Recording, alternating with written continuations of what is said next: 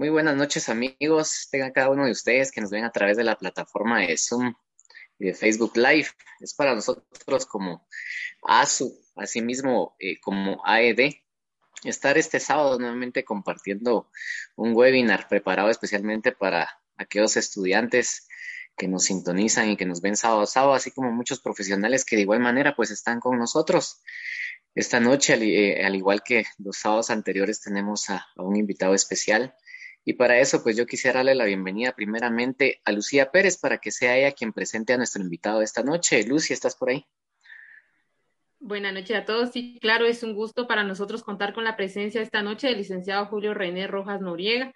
Eh, vamos a iniciar eh, contándoles un poquito acerca de su experiencia su formación académica, abogado y notario por la Universidad San Carlos de Guatemala, Centro Universitario de Occidente, con mención especial. En su posgrado en Derecho Mercantil Penal y Derecho Corporativo, Instituto de Derecho Mercantil, Escuela de Estudios de Posgrados de la USAC. Eh, su experiencia profesional, socio fundador de la firma legal Arrowhead, actualmente Centro de Conciliación y Arbitraje Sociedad Anónima, actualmente árbitro, eh, también en su formación complementaria, eh, cursos y diplomados en materia de arbitraje de las siguientes instituciones, Universidad de San Carlos, Centro Universitario de Occidente, Costa Rica, Young Arbitros, eh, Instituto Peruano de Arbitraje, Club Español de Arbitraje, SEA, Escuela de Negocios y Consultoría Corporativa, Círculo de Arbitraje con el Estado, Seminario aprobado con sobresaliente, Integración de Profesionales de Occidente, Latin American International Arbitration, eh, Comisión de Resolución de Conflictos de la Cámara de Industria de Guatemala, CRESIC, Facultad de Derecho de la Universidad Panamericana, Guadalajara, México, Cámara de Comercio Internacional, capítulo México, Conciliación y Arbitraje Sociedad Anónima. También Mood Course eh, en el 2017, la competencia de arbitraje CUNOC ganador. En el 2018, México Mood, mención especial de demanda en contestación. 2019, IC, México Mood, ganador de mejor demanda, asesor. 2020, 12 eh, eh, competencia internacional de arbitraje, asesor. 2021, México Mood, asesor del equipo Ceutec. 2021, Mood Madrid, haciendo asesor. 2021, primera edición Mood Costa Rica, ganador de demanda, asesor.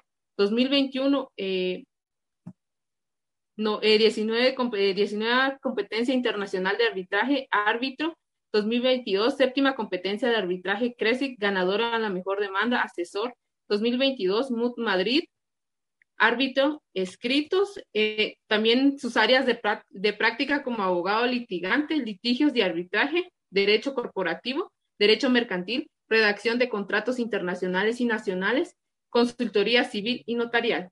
Para nosotros, eh, licenciados, es un gusto tenerlo aquí, ya que también cuenta con una publicación, el acuerdo de, un libro llamado El Acuerdo de Arbitraje y su efectiva interpretación jurista de los altos, eh, el análisis de los reglamentos de instituciones arbitrales y comparación del reglamento modelo CNU-BMI, guía básica de arbitraje comercial. Bueno, sus actividades de intereses e intereses son artes marciales, escuela de karate, Doshito Ryu, eh, es un gusto, licenciado, tenerlo con nosotros esta noche. Sea bienvenido.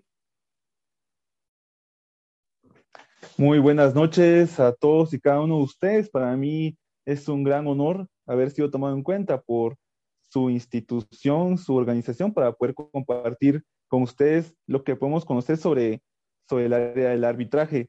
Entonces, me gustaría saber eh, si puedo iniciar con la presentación. Sí, licenciado. Muy bien, yo tengo una pequeña presentación en PowerPoint que les compartiré en este momento. Si no logramos hacer conexión, pues igualmente lo haremos a, a viva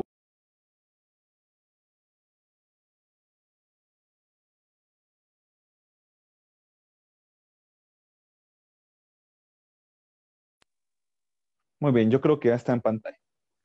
Muy bien, como le mencionaba, jóvenes, público en general. Mi nombre es Julio Rojas, soy abogado corporativo y la noche de hoy tendré bien hablar sobre lo que es el tema tan interesante como lo es el arbitraje como método de resolución de conflictos. Pero antes de iniciar y conocer las características del arbitraje, los centros de arbitraje, los procedimientos arbitrales, la forma en que se pacta un arbitraje, necesitamos conocer ¿qué es un arbitraje? ¿De dónde viene? Carneluti ya no lo mencionaba, de que el arbitraje nace, el árbitro nace antes que, que la justicia ordinaria, que nace antes del derecho. Ya se contaba con arbitrajes mucho antes de que se conociera la jurisdicción ordinaria que nosotros estamos tan acostumbrados a, ver y ya se entendía que el árbitro era una persona que resolvía las controversias elegida por las partes. Encontramos que el arbitraje ya se encontraba en las, en las 12 tablas, sobre todo en la tabla 1 y en la tabla 12. Se hace mención de la figura del arbitraje, se hace mención de la figura del árbitro. Entonces, a pesar de que pudiera parecer una forma novedosa de resolver las controversias, existe hace muchos años. Si bien es cierto, ha habido un boom con respecto a lo que es el arbitraje. En Guatemala se, se practica el arbitraje mucho antes de que incluso existiera la, la ley de arbitraje. Vamos a tocar aspectos generales en esta charla. Entonces, ¿qué es el arbitraje? De una manera sencilla, sin tocar la exposición del maestro Gary Bourne, el arbitraje es el método de resolución de conflictos mediante el cual las partes designan a un tercero denominado árbitro para que resuelva su controversia de manera definitiva. Pero ¿quién es este tercero? Bueno, este tercero puede ser singularmente cualquier persona. La ley de arbitraje solamente hace mención a que debe eh, estar investido con su mayoría de edad y estar eh, completamente en ley y no puede ser árbitro miembros del organismo judicial a menos que así las partes lo, lo propusieren.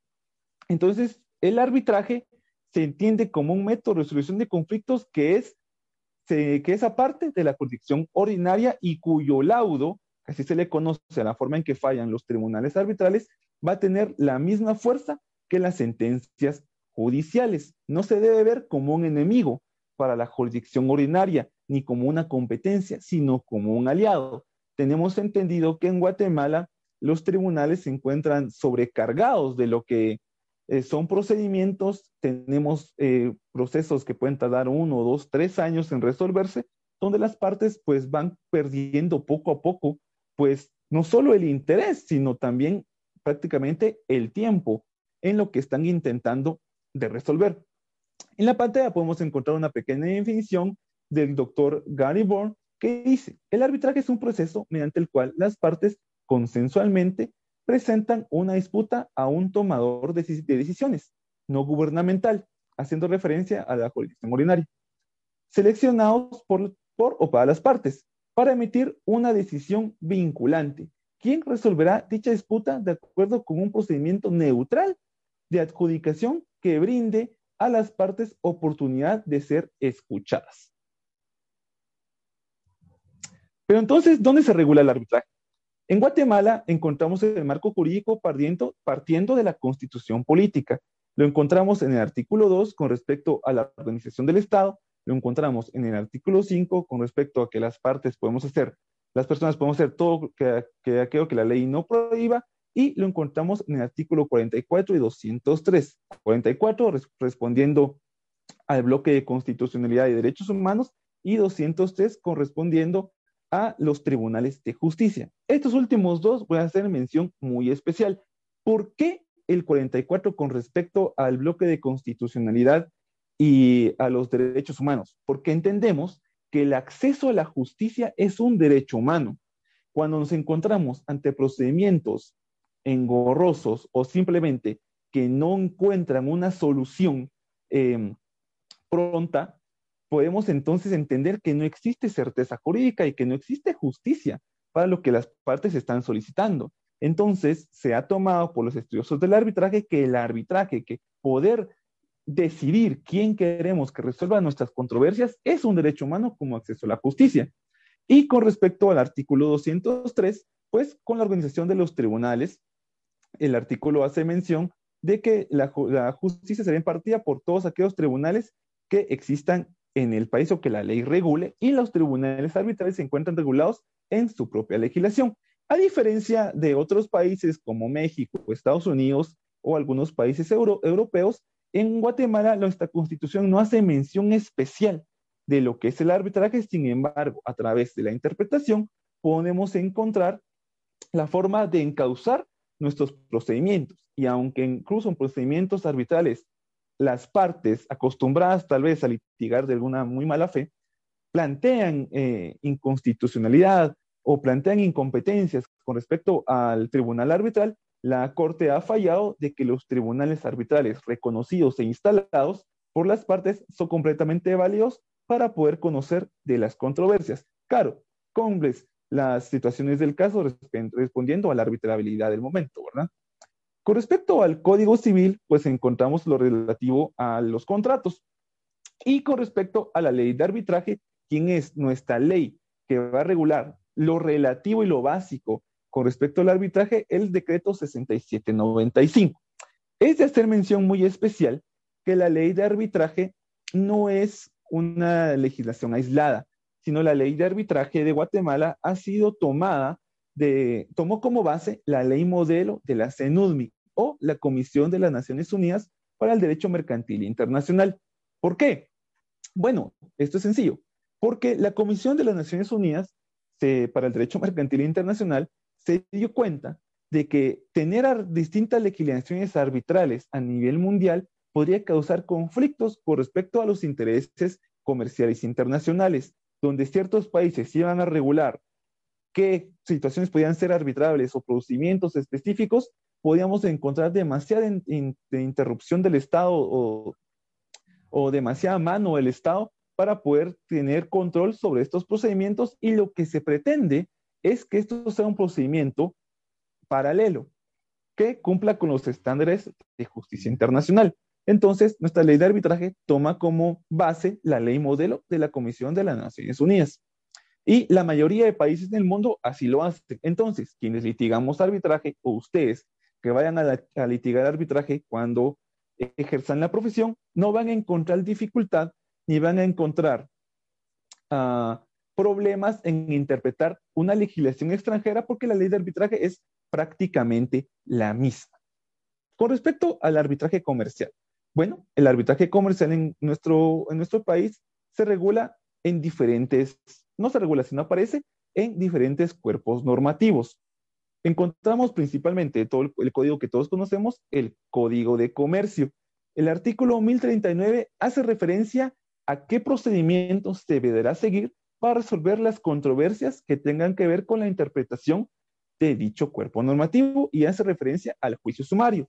Sin embargo, si leemos con atención, también dice que las partes podrán, si así quisieren, someter sus controversias a arbitraje. Y en el artículo 1022 encontramos una particularidad, prácticamente el arbitraje obligatorio. El artículo 1022 hace referencia a que los contratos de reaseguros deberán resolverse mediante arbitraje. Entonces, ahí encontramos qué situaciones podrían eh, resolverse mediante arbitraje, pero no son los únicos casos aislados.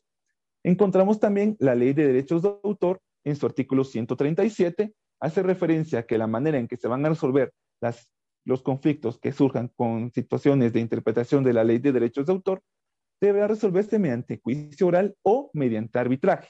Encontramos la ley de propiedad eh, industrial en el artículo 1182, que habla exactamente lo mismo que, que el artículo citado anteriormente y hace referencia al juicio oral o a arbitraje. Y es también importante conocer que la ley de garantías mobiliarias habla de que las situaciones que se van, que se vayan a ver en situaciones de interpretación de contratos de garantía mobiliaria se podrán resolver mediante arbitraje. La ley de insolvencias, que es prácticamente nueva, tiene un par de semanas, habla también de, de métodos alternativos de resolución de conflictos. No directamente arbitraje, pero hace, hace mención de los métodos. Entonces, bajo la interpretación amplia, podríamos entender que el arbitraje podría utilizarse para resolver este tipo de controversias. En el marco jurídico del arbitraje existen otras fuentes y la principal sería la autonomía de voluntad de las partes. Dice el doctor Francisco González de Cosillo que la autonomía de voluntad de las partes es la espina dorsal de todo arbitraje. ¿Por qué? Porque el arbitraje no puede existir si las partes no lo pactamos. Imaginemos un caso hipotético, nos encontramos ante una controversia en un contrato de compraventa mercantil. se están peleando X miles de millones de quetzales con respecto a la compraventa de una empresa y decidimos que vamos a someter nuestra controversia a los tribunales de justicia. O no, o no colocamos nada al respecto. ¿Qué sucedería? Bueno, nuestra, nuestra controversia, eh, si tuviéramos alguna en esa transacción, entraría a conocerse en un tribunal de justicia. Las transacciones quedarían detenidas, las negociaciones quedarían detenidas, todo lo que se ha negociado habría sido hasta ese momento un poco en vano si los tribunales de justicia no resolvieran nuestra controversia en, en determinado momento o con el tiempo que nosotros queremos. Entonces, ¿qué pasa? Bueno, como conocemos que existe el arbitraje para poder resolver controversias que tengan relación con la compra-venta mercantil, como lo regula el Código de Comercio, decidimos someter nuestra controversia a arbitraje, pero lo pactamos, lo decidimos. No se nos puede obligar a ir al arbitraje si las partes no lo queremos, pero eso sí tenemos que tener claro, que son las dos partes quienes deben decir sí o quienes deben decir no, porque hay particularidades cuando una de las partes somete su controversia ante un centro de arbitraje o tribunal arbitral y la otra parte contesta y se tiene por aceptado el arbitraje o particularidades como los terceros no signatarios o las partes no firmantes en arbitrajes internacionales donde distintas teorías han aceptado que quienes reciben el botín o reciben beneficios con respecto a las negociaciones también están obligados a ir a arbitraje, pero son temas para otra charla. Con respecto a las otras fuentes del arbitraje, encontramos los reglamentos de arbitraje para arbitrajes institucionales. ¿Por qué arbitrajes institucionales? Bueno, más adelante lo veremos, pero voy a hacer una pequeña referencia en este momento. Existen dos tipos de arbitrajes. Existe el arbitraje ad hoc y el arbitraje institucional. En el arbitraje ad hoc, las partes deciden el procedimiento que se va a llevar a cabo. Ellos crean su propio procedimiento, pactan los plazos para presentar demanda, contestación, eh, diligenciamiento de pruebas y laudo, ¿verdad? Pero es muy complicado que, que dos partes que se encuentran en conflicto o tienen intereses en un, en un X situación, pues lleguen a un acuerdo con respecto a un procedimiento. Entonces, para eso, los centros de arbitraje ponen a su disposición reglamentos que ya cuentan con procedimientos establecidos, que ya cuentan con adecuadas, incluso con listados de árbitros para poder resolver controversias específicas. Por eso encontramos que los reglamentos de arbitraje son una fuente del arbitraje. Y como tercero, las normas de soft law o derecho blando. Las normas de soft law son normas de carácter internacional que han sido desarrolladas por distintas instituciones internacionales para poder llenar los vacíos en las leyes de arbitraje y en los reglamentos de arbitraje que no son perfectos. Y las instituciones que se encargan del estudio del arbitraje nacional e internacional han intentado, con mucho éxito, diría, diría particularmente, pues adecuar o llenar los vacíos que existen en las legislaciones y reglamentos. Podemos encontrar situaciones de soft law con relación a la prueba, podemos encontrar situaciones de soft con relación a, los a las partes eh, no firmantes, incluso a los financistas, o incluso la misma ética que debe tener el árbitro o el tribunal arbitral para poder resolver. Entonces, ¿cómo se pacta un arbitraje? Bueno, el artículo 10 de la ley de arbitraje nos menciona que se podrá pactar arbitraje mediante acuerdo de arbitraje y esto se divide en dos formas.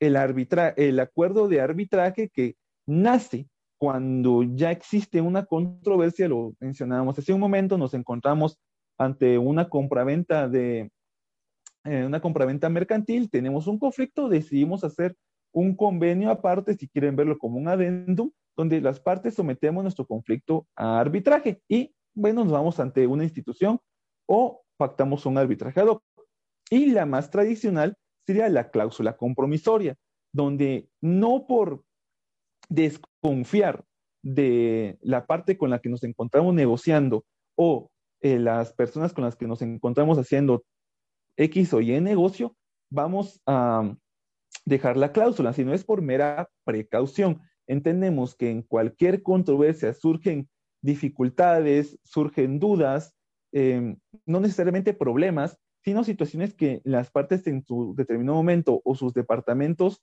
no podrán resolver. Entonces decidimos pactar un arbitraje a través de una cláusula compromisoria, la cual deberá eh, redactarse según las partes lo, lo, decían, decidiendo si es un arbitraje institucional, si es un arbitraje ad hoc, el idioma del arbitraje, incluso se puede nombrar al árbitro que quieran que resuelva su conflicto, si es uno, si, son dos, si son tres, la el arbitraje y se puede llegar incluso a pactar la legislación que queremos que se utilice para poder eh, resolver nuestra controversia.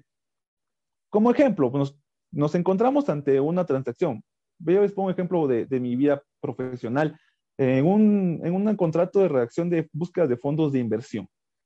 la parte profesional eh, realizará una búsqueda de fondos para poder invertir capital en determinada empresa y poder desarrollar activos y oportunidades de trabajo. Pero entendemos que a veces los fondos de inversión o la búsqueda de estos fondos de inversión nacionales e internacionales no son sencillos y que se pueden dar plazos por no cumplir o mala interpretación con respecto a lo que una de las partes esperaba y se pacta un arbitraje con, aplicación de la legislación de Nueva York, por ejemplo, con sede en Guatemala. Es completamente válido.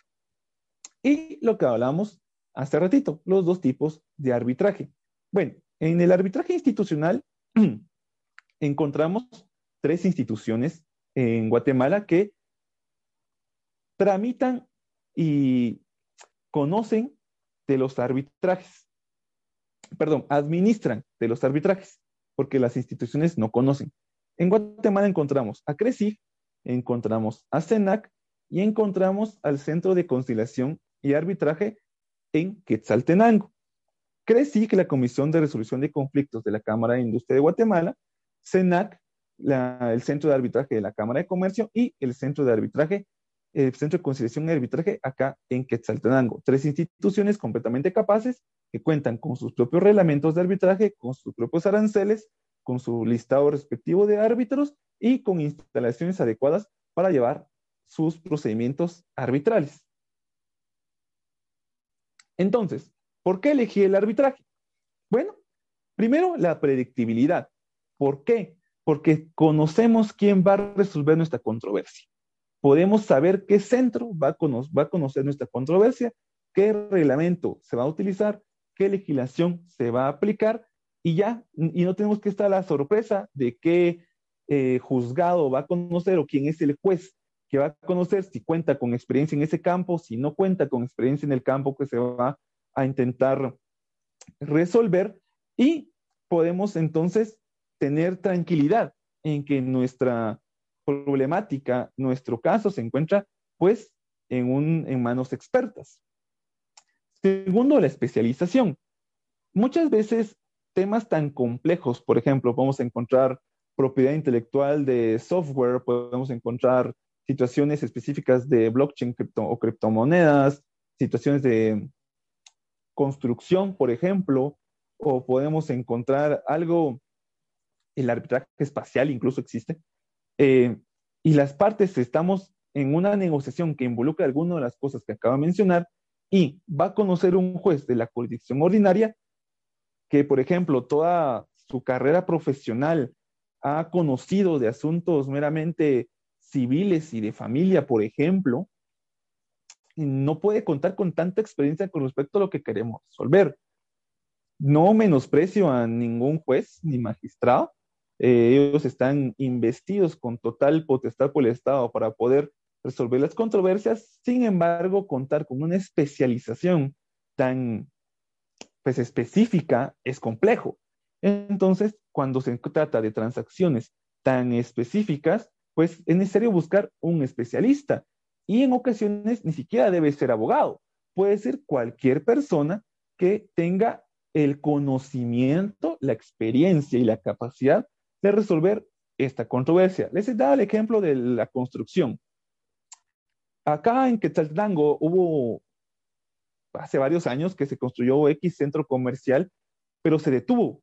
Se detuvo la construcción, yo calculo que unos siete años, cinco años. No sé, sinceramente, los motivos, pero tengo entendido que no fue resuelto el conflicto mediante arbitraje. ¿Qué hubiera pasado con los inversionistas en ese momento si hubieran sido em, asesorados de alguna forma o hubieran con, se hubieran comprometido a resolver su controversia mediante arbitraje? Bueno, el conflicto se pudo haber resuelto si hubiera un problema estructural por un arquitecto, por un ingeniero, si hubiera una situación de un contrato de obra muy grande, pues por un abogado experto e incluso en construcción.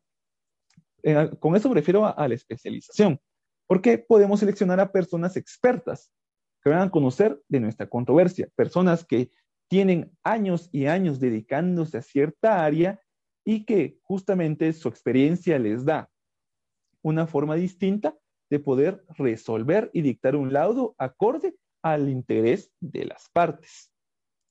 Encontramos la voluntad de las partes. Lo mencionábamos al inicio de la charla, que eh, el arbitraje pues, es voluntario, las partes decidimos qué procedimiento se va a dar a cabo, bajo qué reglas, bajo qué legislación, bajo qué idioma bajo qué persona. Nosotros tenemos la potestad, podemos decidir.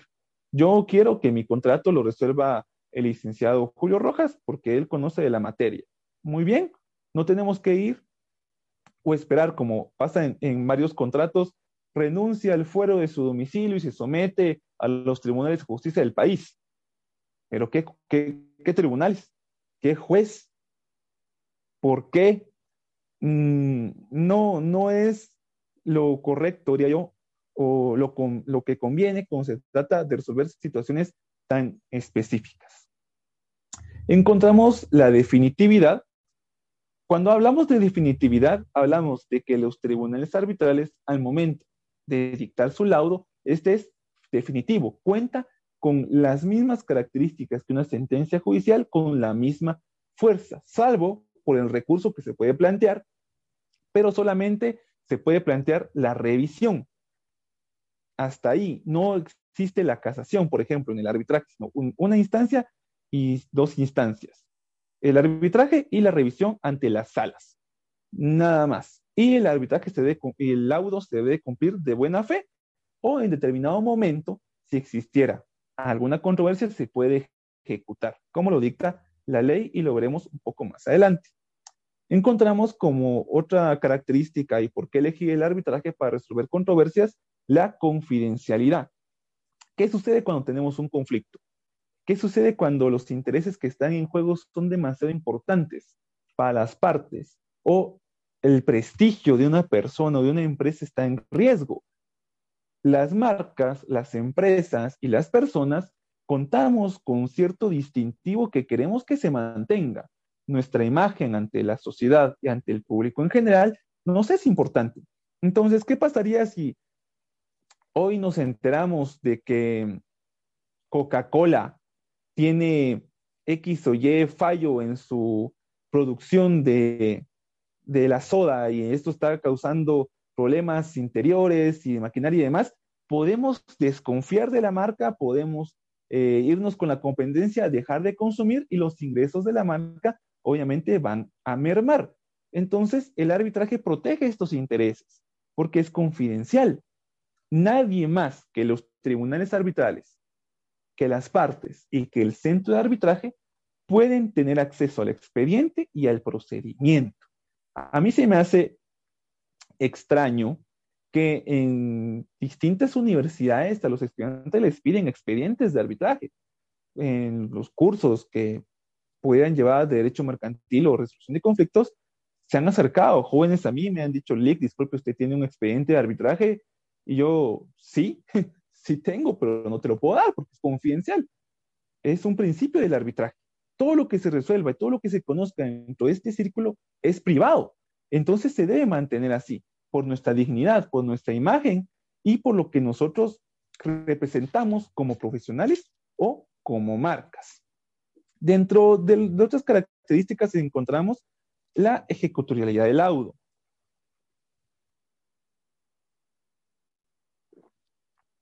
Lo mencionaba hace un momento.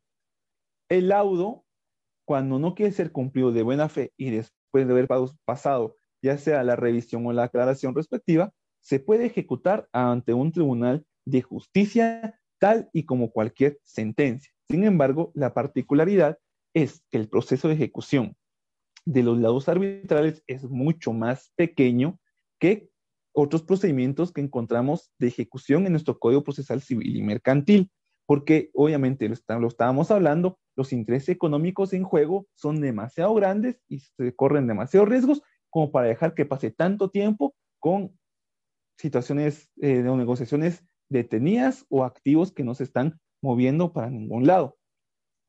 Encontramos los costos bajos. Aquí puede ser que a alguien le cause conflicto, pero hay que exponernos y pensar. Cuando hablamos de costos bajos, no solamente hablamos en cantidad de dinero, hablamos también de tiempo. El arbitraje o los arbitrajes son resueltos en máximo seis meses a doce meses. Una controversia no dura más de un año. A menos que exista un recurso de revisión, pues podríamos irnos a año y medio, pero no pasa ese tiempo. Entonces, nuestras negociaciones no se van a ver interrumpidas tanto tiempo y el dinero que habremos invertido hay que verlo como un costo-beneficio. A diferencia de la jurisdicción ordinaria, donde un procedimiento, y son estadísticas reales, puede tardar hasta dos años y nueve meses en resolverse un conflicto de contratos en primera instancia. Dos años y nueve meses. Es un tiempo exagerado para resolver una controversia y queda obviamente en el aire la justicia pronta y cumplida que de tanto se nos habla. Dentro de los costos bajos, también tenemos que entender que la situación que se va a invertir no solamente va a ser para el centro de arbitraje y para los abogados, se le paga a los árbitros, se le pagan cantidades con respecto a su experiencia, con respecto a la forma en que han resuelto um, anteriormente, con respecto a su capacidad. Entonces, es lo que les hablaba, el costo-beneficio. Los jueces, perdón, los árbitros se van a dedicar exclusivamente a nuestro caso, porque les estamos pagando para eso. A menos que tengan otros arbitrajes, pues pueden conocer dos o tres arbitrajes, pero a diferencia de la jurisdicción ordinaria que encontramos en los juzgados, procesos del 2010, procesos del 2002, procesos del 98. Imagínense cuánto tiempo arrastrando esos procesos y las estadísticas dicen que los jueces y magistrados solamente tienen 45 minutos para leer, conocer y resolver un expediente. Háganse esta pregunta. 45 minutos son suficientes para conocer, resolver y leer un expediente cuando son enormes, tienen más de mil folios. Yo estoy seguro que no. La rapidez, de eso ya hemos hablado a lo largo de la charla, los arbitrajes son resueltos de 6 a 12 meses, máximo un año y medio, en contraposición con lo que pasa con la jurisdicción ordinaria con respecto a los casi tres años en los que se resuelve un conflicto en primera instancia. En primera instancia. Yo actualmente llevo casos ante jurisdicción ordinaria donde eh, los memoriales de demanda fueron entregados en diciembre y, y al día de hoy no me han notificado. Imagínense, estamos en marzo. Exageradamente tardado. Y la flexibilidad. Encontramos como una de las características principales del arbitraje la flexibilidad. Cuando hablamos de flexibilidad, hablamos de que las partes decidimos de qué manera se va a resolver la controversia. No solamente eligiendo el centro, los árbitros, el idioma, la sede y la legislación aplicable, sino incluso podemos llegar a modificar los mismos reglamentos que ya se encuentran eh, colocados a disposición por los centros de arbitraje para las partes a favor eh, propia. Situaciones tan dramáticas, por ejemplo, como distribución de productos perecederos. Sabemos que los productos van a caducar en determinado momento, que ya no van a ser útiles para el consumo y mucho menos para su venta. Necesitamos que se resuelvan ya. Hablando con un árbitro peruano, él me comentaba que en una ocasión él conoció un arbitraje de tres días. Tres días para resolver un conflicto justamente sobre una distribución de mango que había, se había detenido al momento de la transacción porque una de las partes estaba inconforme y los mangos con el calor que existía se iban a perder. Entonces las partes decidieron que en tres días iban a resolver su controversia, un día para demanda y contestación, otro día para eh, audiencia y un día y tercer día para resolver miles de millones de dólares en tres días. Otro aspecto importante es la arbitrabilidad. Cuando hablamos de arbitrabilidad, hablamos de qué situaciones pueden someterse a arbitraje, dónde se aplica el arbitraje, dónde no se aplica el arbitraje, a pesar de que tenga tantas bondades, nuestra legislación nos restringe su uso. Y esa es una cosa que pasa mayormente en países eh, de Latinoamérica. Países desarrollados y de primer mundo no cuentan con tantas restricciones con respecto al, al arbitraje. Y nuestra legislación dice lo siguiente. La presente ley se aplicará en todos aquellos casos en que la controversia verse sobre materias en las que las partes tengan libre disposición conforme a derecho. Libre disposición conforme a derecho.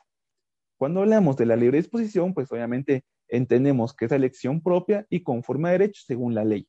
Lo hablábamos hace rato, el Código de Comercio, la ley de propiedad industrial, la ley de, derechos de autor, les habla también de la ley de garantías mobiliarias, eh, la ley de insolvencias, por decir algunas, ¿verdad? Pero también se pueden llevar a, arbitraje situaciones que tengan que ver con respecto al pago de daños y perjuicios que, se, que surgió después de X controversia, aunque no esté legislado, porque no está libre de disposición. El inciso 2 dice, también se aplica la presente ley a todos aquellos eh, otros casos en que por disposición de otras leyes se permite el procedimiento arbitral, lo que hablábamos de la legislación antes mencionada, siempre que el acuerdo arbitral sea válido conforme la ley.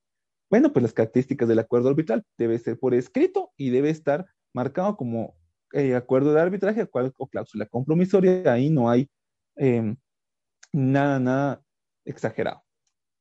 Y aquí viene el problema. No podrá ser objeto de arbitraje las cuestiones sobre las que haya recaído resolución judicial firme. Muy bien, cosa juzgada, entendemos perfectamente eso, salvo los aspectos derivados de su ejecución, lo que hablábamos con respecto a los daños y perjuicios. B, las materias inseparablemente unidas a otras. O las que señale eh, un procedimiento especial para determinados casos, cuando la ley lo prohíba. Muy bien. Pensemos entonces un momento. ¿Qué materias o qué procedimientos están regulados particularmente en nuestra ley? En ley? Encontramos el juicio oral, encontramos el juicio sumario, que nos da un listado de cosas que deben ser resueltas mediante, mediante esos procedimientos.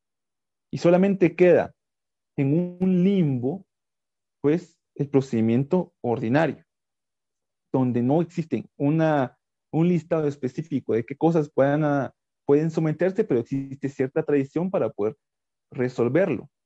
Entonces, aquí hay un punto muy importante. Este apartado de la legislación de arbitraje restringe mucho qué puede llevarse a arbitraje y qué no puede llevarse a arbitraje, porque en Guatemala tenemos la particularidad de querer regularlo todo, que, que todo quede bajo un procedimiento específico y que el Estado sea quien conozca. En diciembre se, se planteó una inconstitucionalidad parcial con respecto a este apartado específico de la legislación de arbitraje.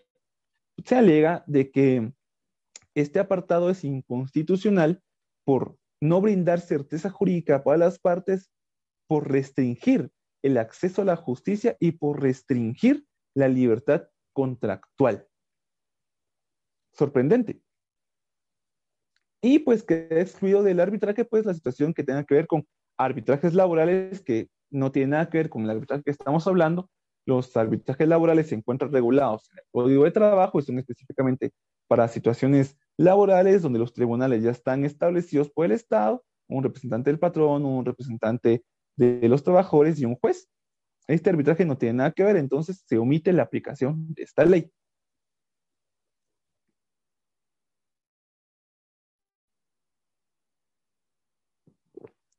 Y llegando casi al final, podemos encontrar otros tipos de arbitraje. Bueno, hablamos de arbitraje nacional meramente, pero existe el arbitraje internacional. En este caso, pues encontramos que el arbitraje institucional, la ley regula que existe, existe cuando las partes son de distintos países o al menos una de ellas encuentra su sede en otro país. podemos encontrar el ejemplo de que yo me encuentre comprando maquinaria a un distribuidor en México y tenemos un conflicto con respecto a la compra de esta maquinaria, entonces decidimos someter nuestro arbitraje y se convierte en un arbitraje internacional y aplican las mismas reglas. Podemos decidir el centro, la sede, el idioma, la legislación aplicable, el árbitro, etcétera, etcétera, etcétera. Existe el arbitraje de inversión, donde Guatemala ha sido condenada varias veces por eh, CIADI, que es el Centro de Arbitraje de Inversión de, de las Américas, por los inversionistas extranjeros que han venido al país y por mala gestión de las autoridades, pues ellos han perdido la inversión que hicieron en el país, o sea, han sido cooptados en las expectativas que tenían con respecto a, los recursos que pudieron haber explotado del país, y pues Guatemala ha salido condenado en distintas ocasiones por, por el tribunal arbitral con miles de millones de dólares que salen de eh, los bolsillos de todos nosotros como contribuyentes. Encontramos el arbitraje entre estados, pues sencillo, ¿verdad? Tenemos conflictos entre países, pues decidimos someterlo al arbitraje en vez de someterlo a alguna de las cortes internacionales que todos conocemos. Eh, un claro ejemplo, hace unos años se hizo un referéndum en Guatemala para poder decidir si se llevaba a Belice ante arbitraje o ante la Corte Internacional de Justicia y pues todos votaron que la Corte Internacional de Justicia y no se resolvería el procedimiento o las situaciones que tenemos en conflicto en la frontera con, con Belice mediante arbitraje, pero puede, puede ser un ejemplo. Existe el arbitraje deportivo. En los tribunales de arbitraje, por ejemplo, los Juegos Olímpicos son instalados en, durante los Juegos, se encuentran listos para resolver alguna controversia que surja con respecto sea que los atletas o con respecto a los patrocinadores o con respecto a la sede de los juegos y lo resuelven ese mismo día y lo, o lo más que tardan es una semana en resolver las controversias. Existe el TAS, que es el Tribunal de Arbitraje Deportivo con sede en Suiza. El único caso en Guatemala que tengo entendido llegó hasta el TAS por una apelación fue un caso contra el Deportivo Misco. No conozco los pormenores. Sin embargo, pues existe un, precedente, ¿verdad? Y encontramos incluso el arbitraje espacial, que puede sonar muy novedoso, muy nuevo, con todo esto que hemos visto de SpaceX y los millonarios que se encuentran viajando, viajando al espacio, sin embargo, no es nada nuevo. El Corpus Juris Spatiali, que es el cuerpo de normas internacionales que regula el, espacio exterior, el espacio exterior, eh, hizo propuestas a uno de los centros de arbitraje internacionales y en el 2011, este centro modificó su reglamento para que a través, en ese centro se puedan llevar a cabo arbitrajes. Miren, jóvenes, el arbitraje es tan amplio, tan vasto, que sinceramente el tiempo no da para poder platicar todo, todo lo que, lo que lleva, conlleva el tema. Eh, no solo existen estos tipos de arbitrajes, existen infinidad de formas de resolver las controversias y pues es un mundo que yo les invito a conocer, que los invito a, explorar, involúcrense en las materias, descongestionemos nuestros órganos de justicia ordinaria y comencemos a utilizar otros, otros métodos de resolución de conflictos. Hay que asesorar a nuestros clientes y decirles, miren señores, existe esta, esta alternativa. Se puede llevar a cabo por esta vía. No tenemos que irnos a tribunales y pelear años, años y años, donde incluso las partes pueden llegar a fallecer sin encontrar una respuesta al problema. No, existen alternativas que pueden parecer costosas o pueden parecer que, que no son sencillas, pero cuando miramos el costo-beneficio, cuando miramos los procedimientos, es mucho mejor llevarlo a través de una alternativa que incluso la misma jurisdicción ordinaria cuando así lo permita la ley y lo permitan las partes. Por mi parte, hasta el momento, pues ha sido todo. Espero que haya sido de su agrado y estoy abierto a cualquier duda, cualquier pregunta que pueda tener el público.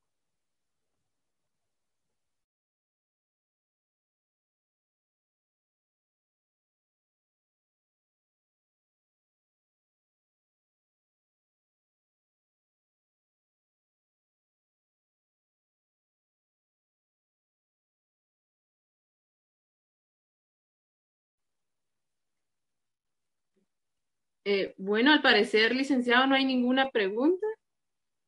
En la página de voluntariado, no sé, en la otra página si tenemos alguna pregunta, compañero.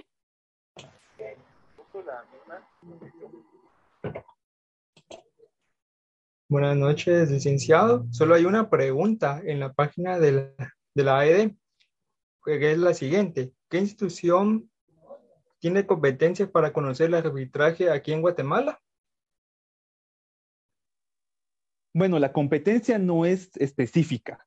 Eh, las partes podemos decidir qué, qué institución queremos que conozca.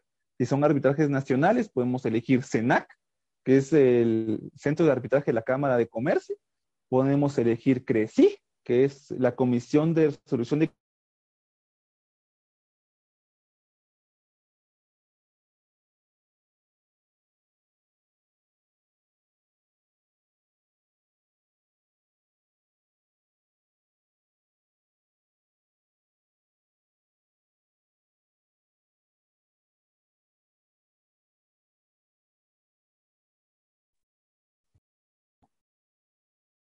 Creo que me caí un momento, ¿verdad? Sí, Lick, pero ya está otra vez al aire. Ok. Eh, lean los reglamentos, vean los aranceles, vean el listado de árbitros. Dos de, dos de las instituciones cuentan con un esquema incluso del procedimiento y las tres cuentan con una cláusula modelo que pueden utilizar para pactar sus arbitrajes. Entonces, hay que quitarnos el chip de quién tiene la competencia. No, aquí nosotros elegimos qué institución nos conviene más.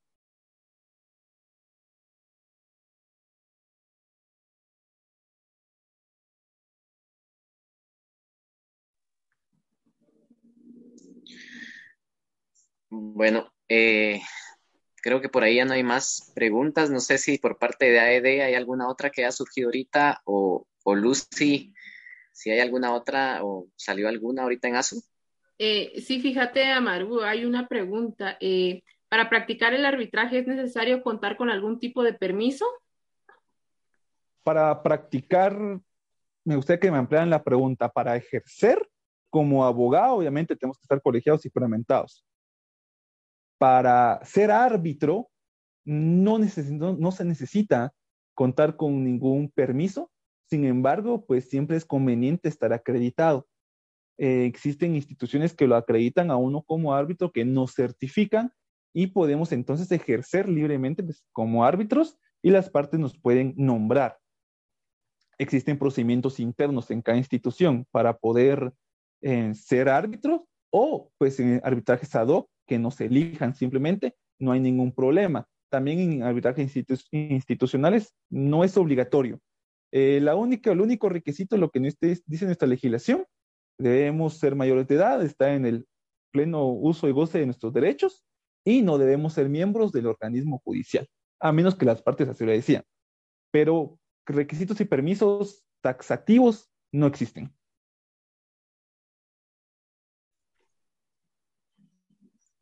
Muchas gracias, Lick. Muchas gracias ahí por contestar la pregunta a los compañeros, de igual manera por esa conferencia y esa charla que nos ha dado esta noche. Eh, si no hay alguna otra pregunta, Lucy, o por ahí por parte de AED, Jeffrey, creo que vamos a pasar entonces al siguiente punto. Eh, le voy a pedir favor ahí a nuestro hospedador si nos puede poner ahí un pequeño reconocimiento que hemos hecho para poder entregárselo y solicitarle a Jeffrey de parte de AED si nos haces favor de entregárselo a, al, al link, porfa, Jeffrey, si le puedes dar lectura.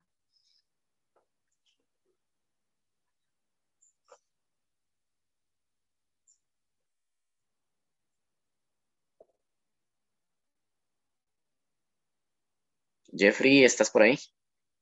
Eh, sí, ahorita le hago lectura, solo que me lo compartan en pantalla. Ah, muy bien. Si nos hace favor el hospedador de, compartirnos el pequeño reconocimiento, por ahí está.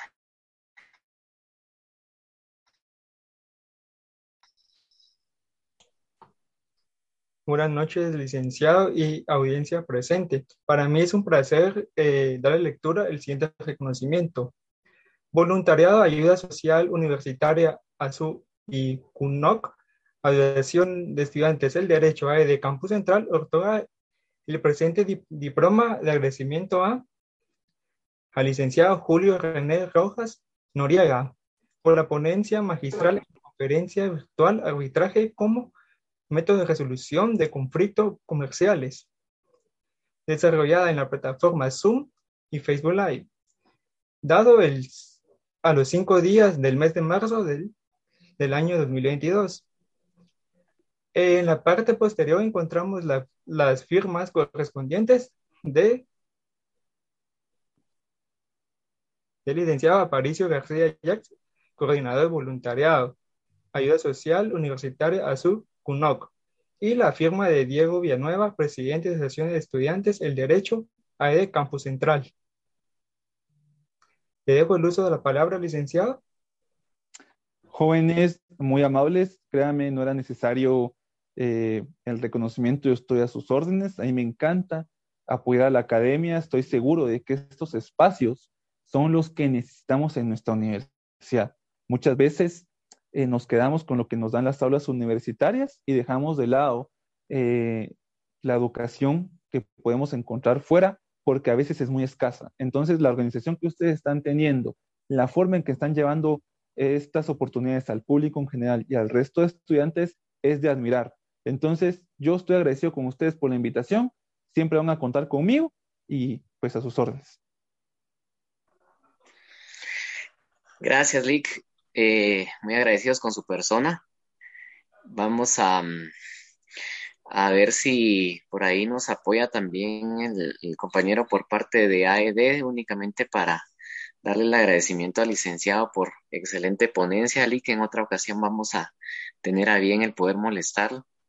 Y pues eh, no nos resta más que despedirnos de la audiencia por parte de, ASU, pues eh, muy agradecidos. Hoy dimos eh, inicio un poco más temprano, puesto que tenemos otro, mm, otra transmisión al momento. Igual esperamos que nos sigan sintonizando.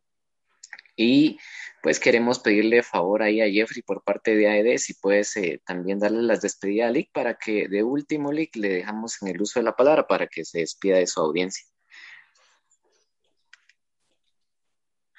Buenas noches, agradecemos su atención y participación como aporte a nuestra comunidad estudiantil, así también a la respetable audiencia que nos ha, acompañado en todas las actividades académicas que se han realizado en el presente año. Informamos que vienen más actividades para las cuales se les recomienda estar atentos a la página voluntariado a su CUNOC y Asociación de Estudiantes del Derecho, donde compartiremos con anticipación toda la información de nuevos proyectos académicos de igual importancia. Sin más que agregar, le dejo el uso de la palabra al licenciado. Nuevamente, gracias jóvenes, público en general, por haber asistido esta noche a esta breve y tan paga charla con respecto a lo que es el arbitraje. Estoy muy agradecido con su atención, con su tiempo. Los invito nuevamente a que sigamos involucrándonos en los espacios que existen por parte de la Universidad de San Carlos, los espacios académicos y que investiguemos mucho, mucho sobre el arbitraje porque es una materia muy enriquecedora, muy bonita y que cuenta con muchas oportunidades. Entonces, jóvenes, nuevamente agradecerles a ustedes por la invitación y pasen feliz noche. Nos vemos en el siguiente webinar.